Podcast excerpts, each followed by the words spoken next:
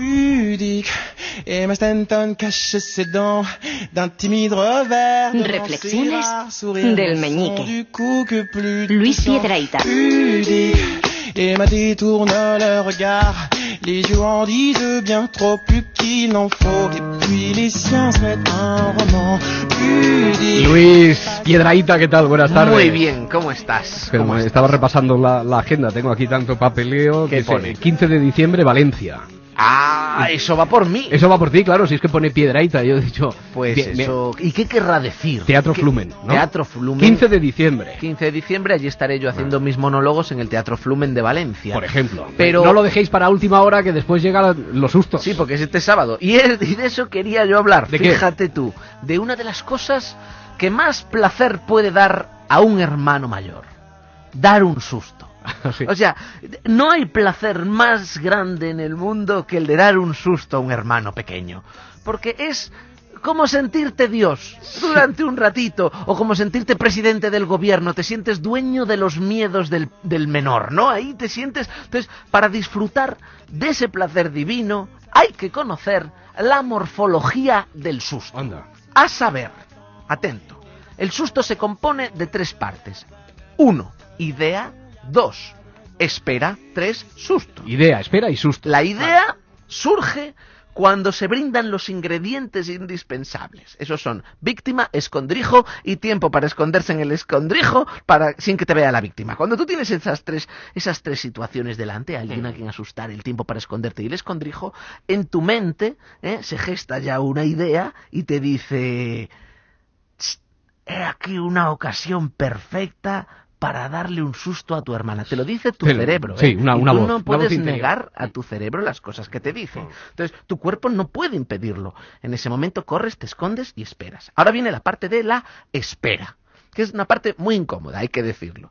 Eh, estás en la... eh, uh, espera. Es una parte es una parte muy incómoda, porque... Cuando, se estás te traspapela una hoja del guion también te te das estás- un susto. entonces estás escondido incómodamente allí en el, en el armario del pasillo como un hurón culebrero, ¿eh?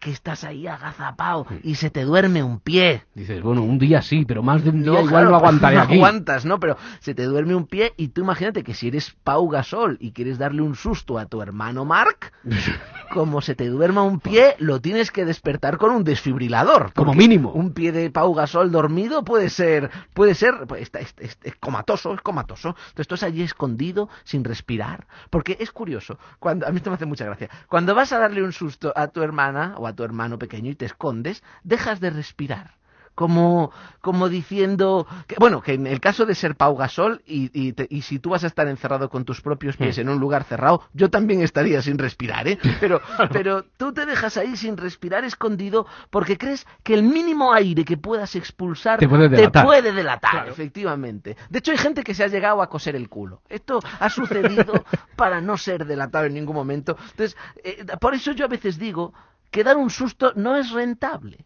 ¿Eh? Porque el que da el susto, a la larga, sufre más que el que lo recibe. Tú estás allí entumecido, sin oxígeno en el cerebro, ahí todo agazapado, esperando a que pase así, calladito, agazapado.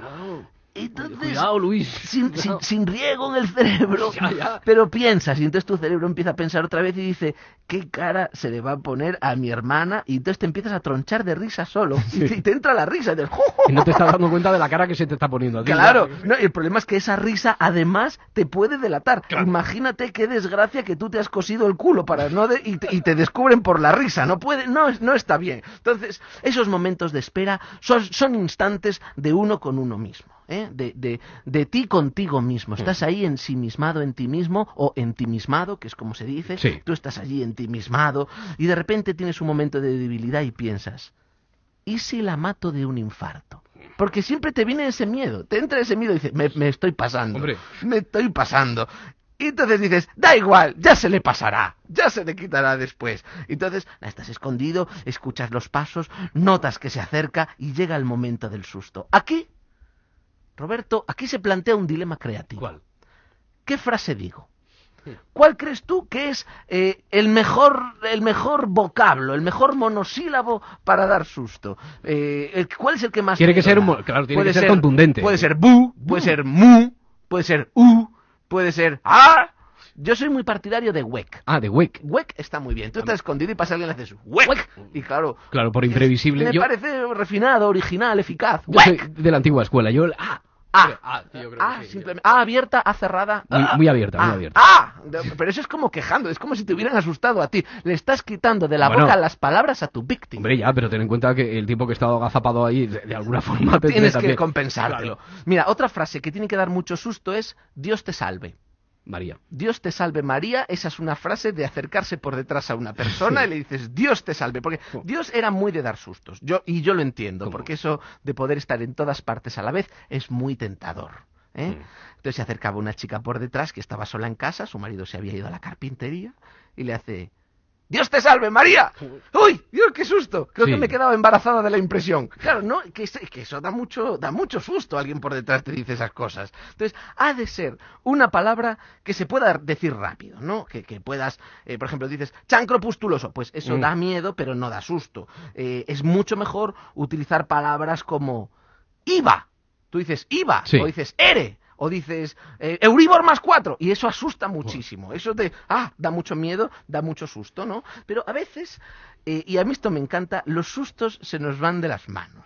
Y ahora yo te quiero contar la historia que le pasó a mi amigo Román, ¿Qué le que pasó? esto fue fantástico. Román llegó un día a su casa y dijo, voy a darle un susto a mi mujer. Encantado, él es un señor encantador me- y le quería dar. Entonces se metió en un armario, en un armario del dormitorio, y esperó agazapado para cuando ella fuera a colgar el abrigo ¿eh? y hacerle U, ¿no? Un U normal de susto, saludarla con un cariñoso U. Entonces ella llegó enseguida y lo llamó Román, Román, y ella, él escondido en el armario, callado como una limaña, jijiji, qué susto le voy a dar allí sin respirar, jijiji. Entonces, la, la buena de Carmen, en vez de colgar el abrigo, se va a la cocina, se coge un yogur, se lee una revista, llama por teléfono y claro, según va pasando el tiempo, mi amigo Román se da cuenta de que eh, si en ese momento le da el susto a su mujer, es posible que la mate. Porque ya han pasado muchos minutos desde el momento esperado. Entonces, al cabo de un rato,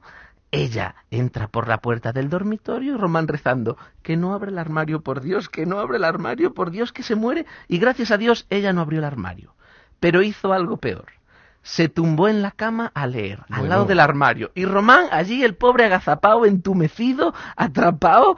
Claro, dice, es que no puedo hacer nada porque si, si abro la puerta la mato del susto. ¿Sabes lo que hizo? Sí. La llamó desde el móvil. Él cogió su móvil, Sí. la llamó desde dentro del armario y le dijo, cariño, no te asustes.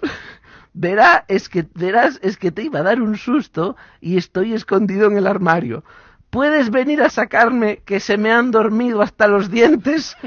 Y, la, y ella lo rescató porque ella es una mujer encantadora y los sustos sirven para eso, para poner a alguien al borde de la muerte y que no te pueda demandar. Ahí hay un vacío legal. Tú te acercas a un ministro, le llamas tonto, le tiras una piedra y te puede denunciar por injurias, calumnias o pedradas. Pero si te escondes en el portal y cuando salga del ascensor le haces ¡bu! No te puede hacer nada. Y con cuatro bus de esos bien dados, lo matas. Pues